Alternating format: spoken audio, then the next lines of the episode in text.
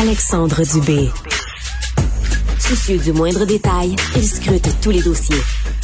Pour lui, l'actualité n'a aucun secret. Cube Radio. Vous savez, dans la pandémie, on a beaucoup parlé de l'aération des classes, notamment les aérosols, les risques que la COVID-19 peut comporter en se, transmettant de cette façon-là. Euh, il y a actuellement un projet pilote, euh, notamment réalisé par le groupe COVID Stop. Ce projet pilote-là se fait dans des commerces montréalais où on installe des capteurs de CO2 dans leurs magasins parce que c'est un questionnement qui est important. Oui, on se préoccupe beaucoup de ce qui se passe dans les salles de cours, les salles de classe, dans les écoles. Ce sont des espaces qui sont restreints, qui sont fermés. Mais qu'en est-il des, des commerces, hein? des restaurants, des bars, etc., etc., quand la vie recommence? Manuel Croft est ingénieur mécanique, experte en mise en service des systèmes mécaniques des bâtiments. Elle est membre du groupe COVID Stop également. Bonjour. Bonjour. Bonjour, Madame Croft. Alors, euh, expliquez-nous d'abord euh, les, les, grandes lignes de ce projet pilote que vous euh, instaurez là, dans, les, dans les commerces de Montréal. Ben, on utilise le mesurage du CO2 dans les dans les dans les lieux fermés pour avoir un indicateur sur la qualité de l'air dans dans les lieux publics.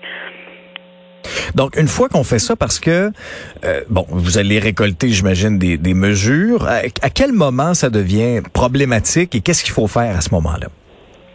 Ben, ce qui est intéressant de, de voir avec euh, le dispositif de mesurage, c'est qu'on peut euh, connaître les tendances sur le taux de CO2 qui est mesuré dans l'air. donc, quand il y a personne, le taux est, est très bas, autour de, de 400 ou 500 ppm. C'est c'est environ la, mesure qu'on retrouve dans, dans l'air dans l'air extérieur.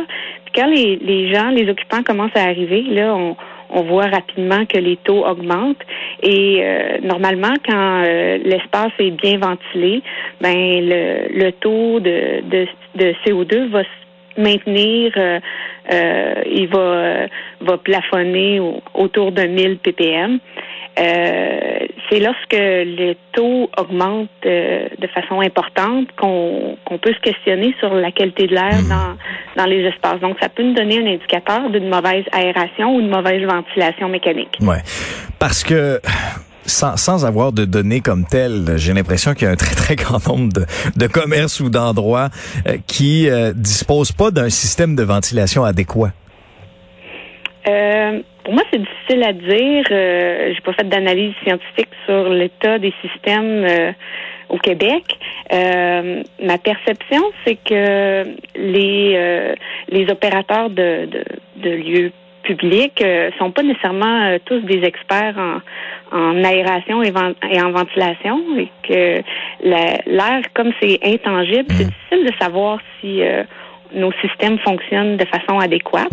Donc, euh, il arrive souvent que il, va y avoir des ajustements qui vont, euh, euh, euh avec le temps, vont, vont, vont devenir désajustés.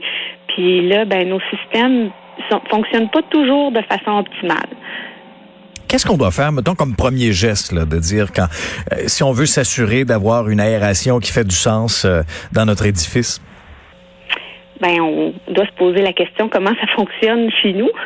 Parfois, euh, on a de la ventilation mécanique euh, dans, dans les lieux euh, publics, donc mettons dans dans les bureaux, dans les commerces, les le, le, lieu est équipé d'un système de ventilation mécanique. Mmh. Donc là, quand on a un système comme celui-là, on peut poser des questions à notre fournisseur de services d'entretien pour qu'il nous explique comment ça fonctionne, euh, puis qu'il nous explique comment notre système euh, apporte, de l'air extérieur euh, à l'intérieur de notre bâtiment. Euh, quand on a pas de système de ventilation mécanique, ben là, on doit se questionner sur euh, ben euh, comment on va pouvoir assurer une bonne aération en ouvrant des fenêtres. Euh, on a la plupart de, des bâtiments sont équipés d'un système de ventilation mécanique d'extraction de l'air, comme une hotte de une hotte de cuisine mm-hmm. ou un extracteur d'air dans les salles de bain. Donc ça, ça peut être utilisé avec l'ouverture des fenêtres pour assurer qu'il y ait un échange d'air dans le, lieu où on est. Parce qu'en fait, les, les bâtiments, ils sont comme nous. Ils doivent respirer. Hein? Donc, euh, oui, préférablement. On, inspire et on expire euh, de l'air. Mm-hmm. Ben, le bâtiment, euh, le, système mécanique assure cette fonction-là. Il assure la fonction de poumon pour le bâtiment. Donc, on prend de l'air à l'extérieur du bâtiment, on l'achemine à l'intérieur de l'espace qui est occupé, puis il y a un autre système qui, qui prend l'air à l'intérieur puis qui l'envoie à l'extérieur pour retourner l'air qui est, qui est vicié. Dites-moi, dans ce contexte-là, dans le contexte de pandémie et même avant, est-ce que, est-ce que les organisations euh, est-ce que les organisations ont sous-estimé le risque qu'une mauvaise aération peut représenter? Euh, ben, possiblement. En fait, moi, j'ai, pas nécessairement euh, réalisé des expertises dans ce domaine-là. Euh, moi, ce que je peux vous dire, c'est que la loi, euh, c'est de concevoir des bâtiments qui sont conformes au, code du bâtiment. Puis le code du bâtiment euh, nous oriente sur euh, sur des normes qui qui permettent d'assurer qu'on qu'on a une ventilation adéquate. Mmh. par contre, c'est difficile pour de, de, de dire qu'est-ce qui assure que euh, on va entretenir ou en fait qu'on va mettre les systèmes euh, en service conformément, euh, puis comment on va les opérer de façon conforme par la suite. il n'y a pas nécessairement, entre à ma connaissance, il n'y a pas de mesure qui qui fait en sorte qu'on a l'obligation d'entretenir ou de, de, mettre en service les systèmes après qu'ils soient installés.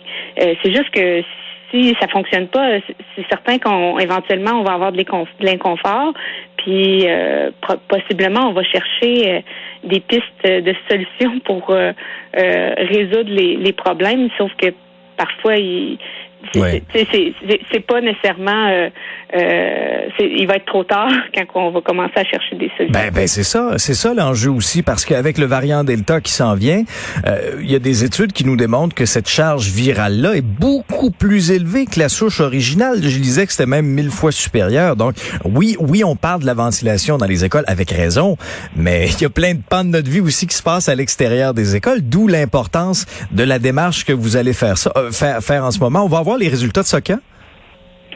Euh, ben, en fait, euh, on, on mesure toujours euh, le CO2. Mhm. je, je, crois qu'au fur et à mesure que le projet progresse, on, on collecte les résultats. À date, ce que ça nous donne comme information, c'est que les lieux où on a installé les appareils de mesurage, on est, on réussit à mesurer, à on réussit à maintenir des taux qui sont euh, euh, sécuritaires dans les lieux où on a euh, on, mesure le CO2. puis on a aussi le moyen, si on voit que les taux sont trop élevés, on, on, peut prendre différentes mesures pour mhm. assurer que les taux vont être maintenus. Donc, c'est ça. Dans le fond, on va, si jamais il y a des éclosions, on va euh, on va prendre l'information, euh, puis ça, ça, fera, ça fera partie des résultats. Mais au fur et à mesure que le projet progresse, on, on, a des résultats euh, positifs. Très bien. Manuel Croft, merci beaucoup de nous avoir parlé. Ben, merci. Salut, bonne journée. Manuel Croft est ingénieure mécanique. Elle est experte en mise en service des systèmes mécaniques des bâtiments. Elle est membre aussi du groupe COVID Stop qui est à l'origine de ce projet pilote-là.